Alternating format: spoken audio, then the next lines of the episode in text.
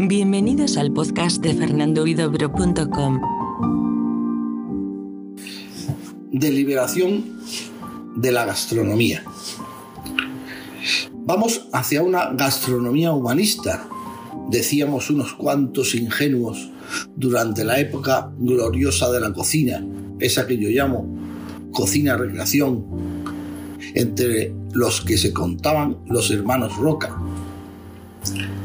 Tenía todo el sentido, porque realmente pensábamos que una disciplina como la gastronomía contaba con todos los síntomas característicos y los elementos idóneos para alcanzar ese humanismo edad moderno tan atractivo y utópicamente deseado.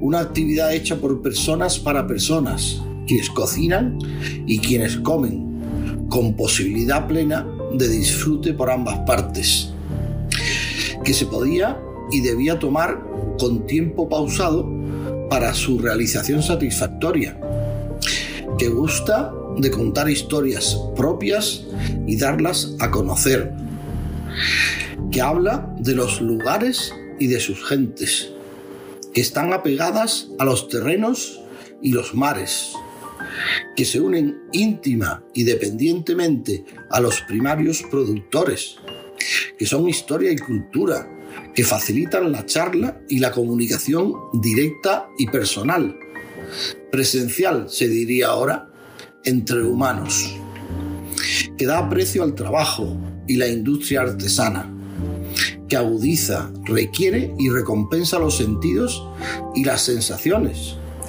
que provoca las sensibilidades estéticas de lo que no hace falta decir con palabras y educa así el espíritu que produce eventos fenomenológicos que son vivencias vividas susceptibles de ser transformadas en humanísimas experiencias que dan lugar a emociones más humanas aún y cuyo sumatorio conlleva el disfrute total del cuerpo y alma humanos.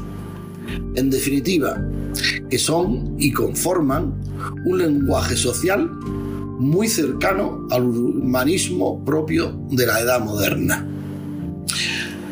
Esta concepción humanista parece, sin embargo, haberse truncado con el mero paso de unos años, disolviéndose cual azucarillo regado con aquella absenta con la que a su vez regaban gaznate y vida los románticos en su beber pasional y creativo ya no soñamos con ángeles verdes. Y es que la gastronomía, siguiendo la insalvable senda de la sociedad actual, camina por otros derroteros. El futuro ya está aquí. Ha venido muy rápido con su novísima tecnología, su globalidad, la red y las redes, la info, su acumulación y aceleración, el neocapitalismo y su gran dinero, la obsesión productiva y acumulativa, la ganancia, la precariedad y la incertidumbre. Todo ello supone también en gastronomía un cambio continuo de los modelos que hacen que lo aprendido sabido deje prontamente de tener importancia o valor. Pongamos el ejemplo del delivery y el avance, se quiera o no, de la fast food hacia un sentido mucho más amplio del que hasta ahora concebíamos. Porque ¿qué es a fin de cuentas el delivery sino convertir en fast lo slow? ¿Qué es sino preproducir, recalentar y comer en la solitud del ámbito privado? Privándonos incluso del humano gozo de ir al mercado y cocinar con cuantos estos actos conllevan de verdadera convivencia. Ya sabíamos que el acto de cocinar, comer es y era un acto efímero, pero es que ahora toda vida humana lo será también, automáticamente. Así que preparémonos para un futuro inmediato en el que lo humanista deje de significar aquel bello y bonito concepto del viejo humanismo moderno, que será sustituido por algo muy diferente y que no tendrá piedad aunque aún no tenga nombre.